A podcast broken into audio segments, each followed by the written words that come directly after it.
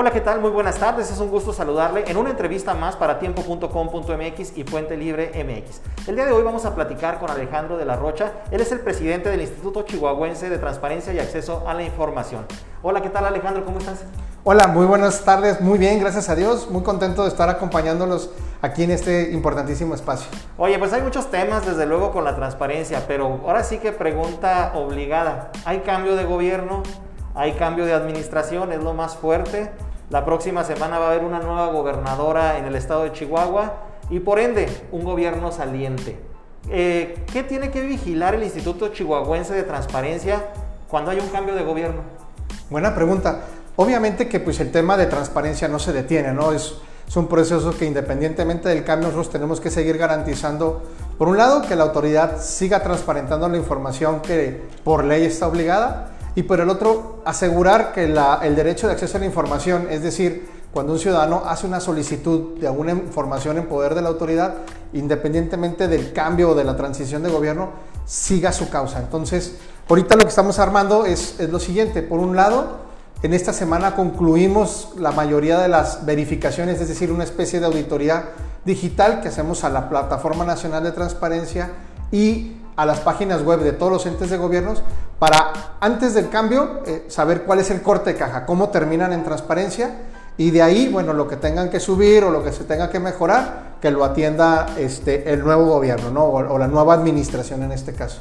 Y o, por sea, o sea, de aquí al viernes ya van a tener una evaluación de cómo cierra el gobierno en transparencia. Sí, te diré, podría decir que podría ser antes, pero mañana tenemos la sesión en donde aprobamos varios dictámenes de auditoría en donde ya podremos decir el, el, porcentaje de cumplimiento. Ya ven que nosotros manejamos un ranking con semáforo verde, amarillo y rojo, bueno, nada del otro mundo, y conforme al porcentaje de cumplimiento de, de, la, de las obligaciones de la ley, te vamos colocando en eso. Si estás entre el 80 y el 100, estás en verde, del 79 al 60 estás en amarillo y del 59 hacia abajo estamos en rojo. ¿no? Y en los años anteriores, ¿cómo fue el gobierno del estado en transparencia? Y los principales uh -huh. municipios, Chihuahua y Juárez, por, por poner claro. un, una referencia. No, la realidad de las cosas es que en, en, general pues, ha habido mucho compromiso en atender este tipo de, de obligaciones. Te puedo decir que Chihuahua, pues definitivamente siempre fue hacia arriba, hacia arriba, hacia arriba y ha sido de los que se han mantenido en un 100%. Juárez también ha sido otro de los municipios fuertes. Y en el Ejecutivo, la gran mayoría de las, de las secretarías han estado en niveles este, importantes en transparencia. Por ejemplo, Secretaría de Hacienda, que es un, área importante por la información que manejan. Eh, servicios de salud o, por ejemplo, Ichizal había estado originalmente relativamente bajo hasta la última verificación estaban también en semáforo verde y obviamente que algo que nos, que nos pone muy feliz, aunque estamos hablando del Estado, es que a nivel municipal teníamos que, por decirte, 40 de los 67 municipios estaban reprobados. Ah, caray. Así. Y ahorita, en la última revisión que tuvimos, eh, a espera de lo que tengamos a, a, ahora en este cierre, pero la previa del año pasado, teníamos reprobados a 17. O sea, okay. todavía eran algunos, pero ya estás hablando que, que alrededor de 50 estaban en números o amarillos y verdes y el resto, es decir, 17 estaban en números rojos, lo cual fue un crecimiento sustancial, ¿verdad? En ese compromiso. Ok. Pero, Entonces, uh -huh. perdón, eso nos obliga a otro reto muy grande. Tenemos que retomar, estamos esperando para finales de septiembre, principios de octubre, en el marco de la Semana del Derecho al Saber, que le llamamos las jornadas de transparencia, eh, con las nuevas autoridades acercarnos partidos políticos, obviamente, para que nos ayuden también con la comunicación a los municipios, porque queremos desarrollar un taller junto con el INAI, con el Instituto Nacional de Transparencia, para una capacitación intensiva en todos estos temas, porque no quisiéramos que sufrir una curva de aprendizaje muy grande, sino que cuanto antes poderles poner cuál es la situación, sus obligaciones en transparencia, sus obligaciones en tema de archivos, en el tema de protección de datos, que ahí sí muchas dependencias todavía andan un poco retrasados en la documentación, en sus avisos de privacidad, en las medidas de seguridad, pues vamos a arrancar con un taller muy fuerte que ya pues dentro de poco podrán conocer todo el contenido del mismo, lo estamos elaborando, lo tenemos que poner a consideración de mis compañeros del Pleno y esa es una de las acciones inmediatas atendiendo a tu pregunta original, disculpa. No, no, está bien. Oye, y en cuanto a la entrega-recepción, ¿ha habido algún problema de que estén llegando los nuevos funcionarios y no encuentren información y de la, de la, que tienen que proporcionar los salientes, porque hay una, hay una, hubo cambios a la ley de archivo en el estado de Chihuahua, estos cambios fueron el año el año pasado, Sí. si no me falla la memoria. Y bueno, Sí. ahora sí, prácticamente no se puede borrar ni siquiera ningún archivo de ninguna computadora. O sea, ¿cómo están encontrando estos nuevos cambios en la ley? ¿Cómo se están aplicando ahora en esta entrega-recepción? Buen punto. Como bien señoras, el año pasado se aprobó a nivel federal la ley de archivos y teníamos que estarla armonizando. En Chihuahua se tuvo hasta el mes de febrero, marzo la, nueva ley. Y en ese tópico, obviamente que sí estamos en una capacitación intensa. ¿Para qué? Para que sepan qué documentación se tiene que guardar, digitalizar, cuáles no se tiene que mandar a al archivo histórico, que aún nos dicen que es archivo muerto, ¿verdad? Pero oficialmente yo no he tenido ningún, ninguna denuncia o ningún señalamiento de que esté faltando algo en entrega-recepción.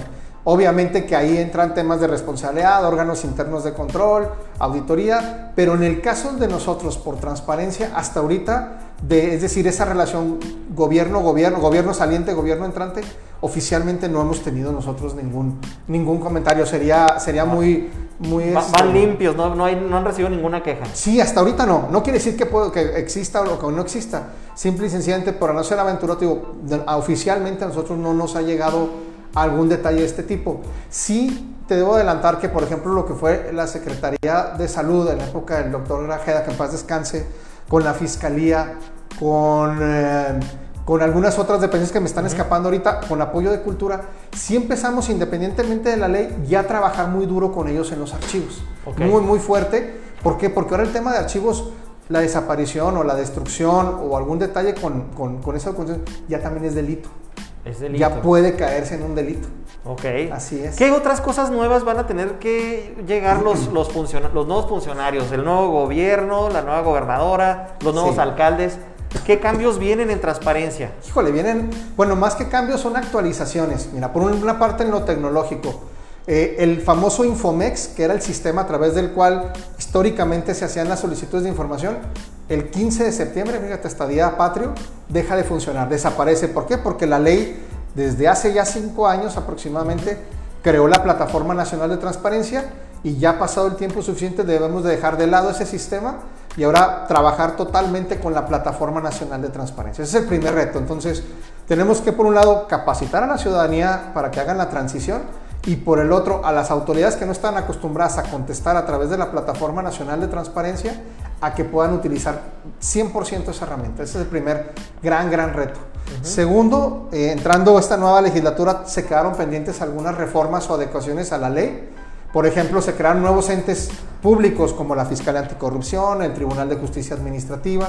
Tenemos, en algunos ya se avanzó, acaba de ser una reforma reciente, pero faltan otros temas que tenemos que agregarle ahí de obligaciones.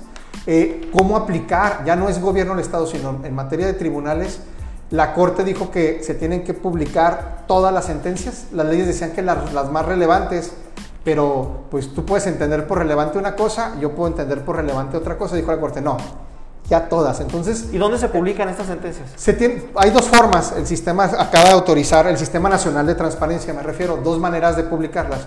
Uno es directamente en la Plataforma Nacional de Transparencia, que ahí se vayan subiendo. O la otra es que cada Poder Judicial tenga su propio sistema y solamente se genera una liga desde la Plataforma Nacional donde tú entras, entras por ejemplo Poder Judicial del Estado o Supremo o Tribunal Superior de Justicia, te vas al capítulo de sentencias y puede estar ahí un hipervínculo que te lleva al sistema sistema. donde los puedes ver o ahí directamente por, por rubro, por año, por materia, puedes estar consultando las sentencias en versión pública. Ahí va a ser un gran reto porque Pues la sí, ley para te dice- ocultar los datos, ¿no? Para- Exacto, para proteger, para generar la versión pública y, por ejemplo, testar lo que son nombres de niños o de personas que no tienen que aparecer. Ese va a ser un gran reto también que tenemos que ir trabajando con ellos y sobre todo pues seguir fomentando el tema de acceso a la información porque hay una, hay una cultura o hay una política muy grande a nivel nacional eh, de promover el tema de protección de datos, que es muy importante. Pero les he dicho que creo que todavía no concluimos el seguir sensibilizando y socializando a la gente con el tema de transparencia. Entonces también ese es un tópico en el que tenemos que trabajar, impulsar la transparencia proactiva. ¿Qué, qué quiere decir eso? Que la autoridad busque medios de cómo informar a la gente y no esperarse a que le solicite la gente. Por ejemplo, el Congreso este, ha disminuido mucho las solicitudes porque dice, oye, esto me están preguntando muy seguido, no estoy obligado a publicarlo, pero lo voy a poner. El Congreso del Estado. Del de Estado, Chihuahua. sí, perdón, el Congreso del Estado. Así han habido varios ejemplos. El municipio también trae unas tres, cuatro políticas de Chihuahua muy interesantes en, en- en transparencia proactiva. Bueno, tenemos que seguir promoviendo eso para que ya no tengas que estar forzándote a, a generar una pregunta para pedir la información, sino que ya esa esté, esté, ese, entre otros temas, ¿no? Pero, digo, viene también el tema de la reforma, tenemos que garantizar que la información fluya, eh, tenemos que ver qué va a pasar con el micrositio del, del COVID. Nosotros generamos una serie de políticas y estrategias que Función Pública a su vez trabajó con, con la Secretaría General de Gobierno, con la Secretaría de Salud y bueno, por ahí tuvimos un pequeño bache de información, se estuvo retomando y hay que ver cómo ese micrositio que fue ejemplo a nivel nacional, eh, lo podemos ir retomando, ¿no? Por ponerte algunos, algunos casos. Sí. Estamos platicando con Alejandro de la Rocha, presidente del Instituto Chihuahuense de Transparencia y Acceso a la Información. Eh, Alejandro, eh, hay, un, hay señalamientos del presidente de la República que los institutos de transparencia pues no sirven, no funcionan o se hicieron para no transparentar. Sí. ¿Tiene algo de verdad esta, esta afirmación del presidente? Mira, yo lo que creo ahí es eh, que tenemos de, de tomar todo el tipo de críticas, hacer nuestra autocrítica y que siempre hay margen de, de de mejora, ¿no? Yo creo que como, como esencia, como parte del desarrollo democrático, hay materias que deben de ser atendidas por órganos especializados o autónomos, no puede ser juez y parte, y creo que hay áreas o sectores de oportunidad, pero lo cierto es de que estamos todos trabajando, hemos sido de los órganos más austeros, porque yo puedo hablar por nosotros, hemos tenido un incremento en el uso del derecho de acceso a la información. Cuando llegamos, yo siempre lo platico, y no es crítica, es un proceso, este, a- eh, se llegaban a tener hasta 9.000 solicitudes al año. Dices, pues 9.000 son muchas, son pocas. Pues la verdad, por el número de población puedes decir que es poca.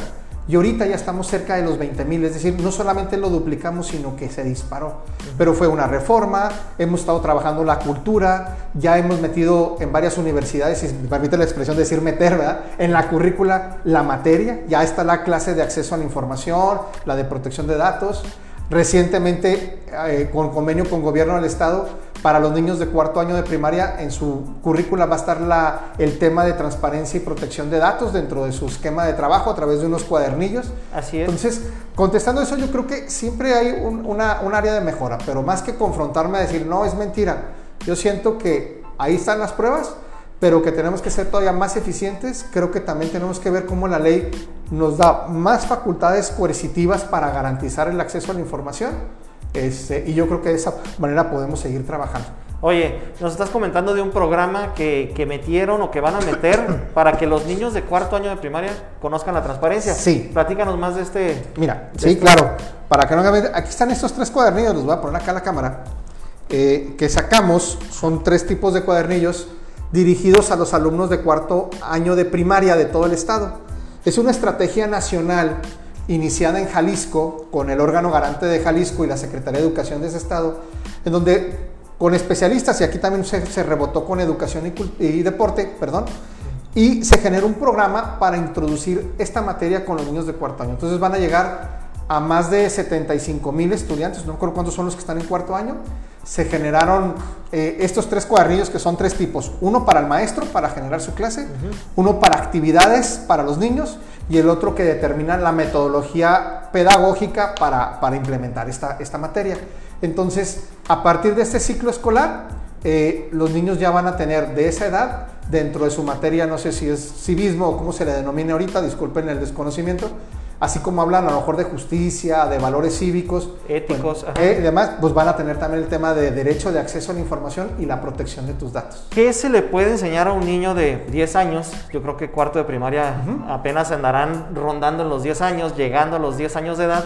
¿Qué, Nueve, se, les, ¿verdad? Sí, sí, ¿qué se les puede enseñar de transparencia? Una barbaridad de cosas, ¿eh? O sea, en serio. Digo, a esa edad todavía no asimilan bien gramática, no asimilan bien otras cosas. Ah, pero son unos expertos en la tecnología, ¿no? Ajá. Tenemos la gran ventaja de que ahora la transparencia este, migra a que utilices una plataforma tipo, si me permiten la comparación, tipo red social o Facebook o alguna cosa así, en la que creas tu usuario, tu contraseña y de ahí puedes empezar a navegar. Claro que no es un ambiente infantil, es un ambiente, si me permites, Pues sí, serio. estándar, serio, Serio, sí. institucional. Pero un niño, por ejemplo, puede ver ahí, por ejemplo, conocer desde información de qué están, qué están construyendo en tu colonia, qué obra puede estar ahí en tu colonia o qué programas infantiles eh, puede haber en el Palomar, porque ese tipo de actividades se tiene que socializar, más allá de que puedes entrar en una página web, ¿no?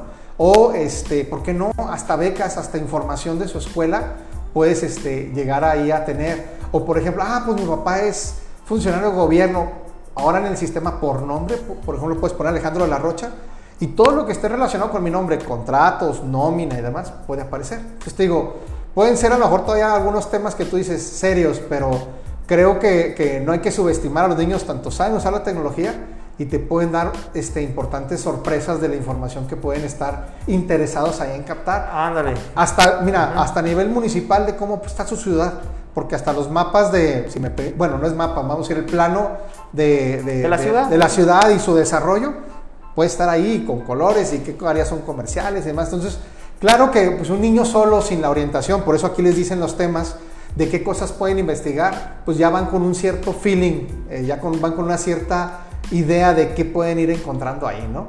Ah, pues muy interesante este tema. ¿Por qué cuarto de primaria? ¿Por qué no sexto? ¿Por qué no buena pregunta.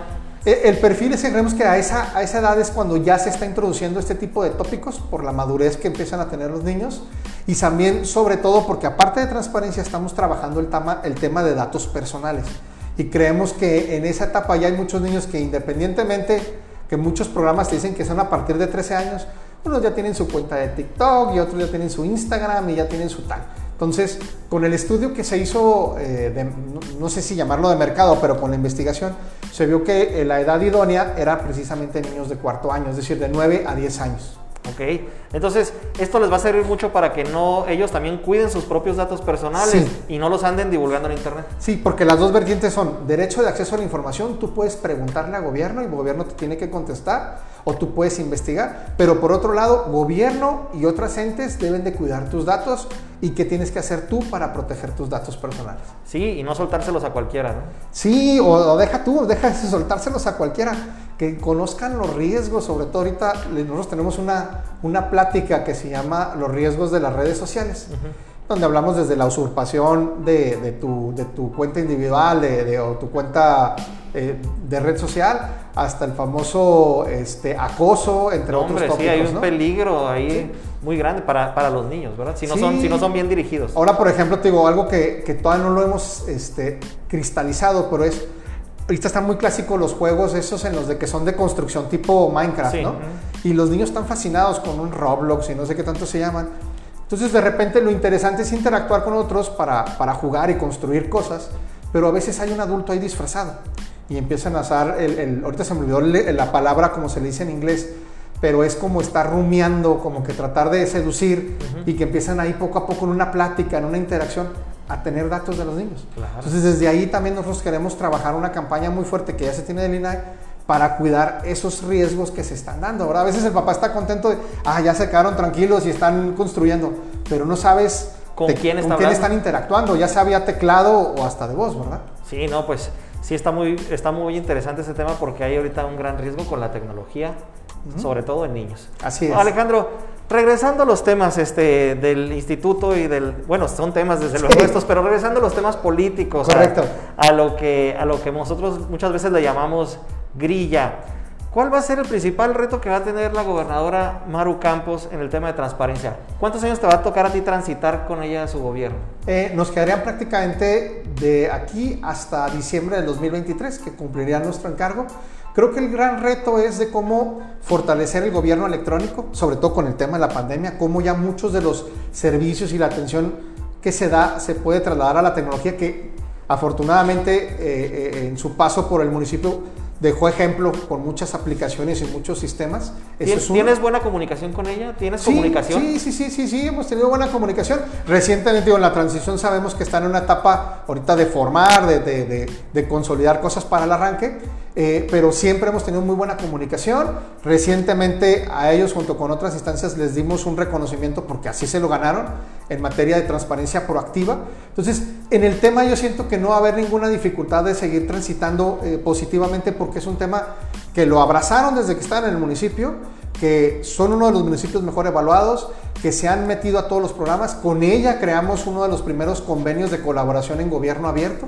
Entonces, retos, este digo, gobierno electrónico, retomar la red, porque no la hemos retomado por, por el tema de la pandemia, de la, de la red de gobierno abierto nacional. Chihuahua fue uno de los ejemplos. De ahí se resolvieron asuntos en tema de violencia y abuso infantil, fíjate, a través de la transparencia, que será ya para otro tema si no se nos van las horas. Eh, y el otro, obviamente, seguir consolidando, aparte de la transparencia proactiva, el cumplir al 100% las obligaciones de transparencia. Creo que esos son los principales retos. Y no desarticular la estructura que se pueda tener, sino más bien seguirla fortaleciendo, que también ellos son muy conscientes, fueron de los primeros municipios que de una unidad de transparencia que la habían en el departamento, que era un error, la, que, la convirtieron en coordinación y dependía directamente de la alcaldesa. Y actualmente es así, dependen de la alcaldesa Manque y de eso pues hay una comunicación directa. Y ahorita en el, en el Estado, ¿cómo está? ¿Hay una coordinación? ¿Dependen directamente, no sé, del secretario general de gobierno o directamente inclusive del despacho del Ejecutivo? Eh, en nuestro caso, mira, para varios, muchos temas operativos, claro que pues depende de la cabeza del que esté en el Ejecutivo. Nuestro principal enlace fue a través de Función Pública. Función, Pública, trabajamos porque ellos tenían el, el tema de gobierno abierto, todo lo que son responsabilidades. Entonces, Función Pública eh, si veíamos algún alguna bajón en transparencia o veíamos una situación crítica, lo llegábamos a ver. Obviamente cuando se tenían que ver temas de, reformas, de cuestión de articulado, se veía con Secretaría General de Gobierno y algunos otros casos también, si había la oportunidad, con el, directamente con el Ejecutivo. Este, pero así fueron, pero podemos decir, el día a día era, eh, se determinó en esta ocasión que fuera a través de función pública. ¿Y en tu experiencia ha dado resultados o, ves que sería bueno un ajuste como, como el que ocurrió en el municipio? No, yo creo que sí hay áreas de oportunidad, creo que eh, eh, sí debe de ser, a diferencia del municipio, que es una unidad o una coordinación general, aquí es por secretaría en gobierno, es más complicado, creo que sí se debe determinar, pero no soy yo, creo que se debe de platicar con, con el Ejecutivo, porque pues, yo puedo verlo de una manera, pero ella, tiene, ella tendrá su dinámica y sus, y sus estrategias y sus cabezas este, para los temas, que determine cuál será el determinado enlace y a lo mejor para ciertos temas que tengan a lo mejor un, un, corte más trascendental, más de reforma, más político, se tendrá que ver con otra. Pero vamos a decir que desde el punto de vista operativo eh, funcionó que fuera función pública, pero dependerá, te digo, de cuál sea el panorama, de cómo será la, la jerarquización quiénes serán los titulares de los temas. Muy bien. Pues Alejandro, ¿algo más que desees agregar? Solamente pues invitarlos a que sigan visitando nuestros sitios eh, de internet, tanto nuestra página donde van a encontrar información de primera mano, ahí dentro de pocos días, no más de tres, tendrán la evaluación, los resultados en transparencia, eh, que hagan solicitudes eh, y, obviamente que estén pendientes a todos los programas de capacitación que estaremos lanzando en los próximos meses. Muy bien, pues gracias Alejandro. Al contrario. por la entrevista.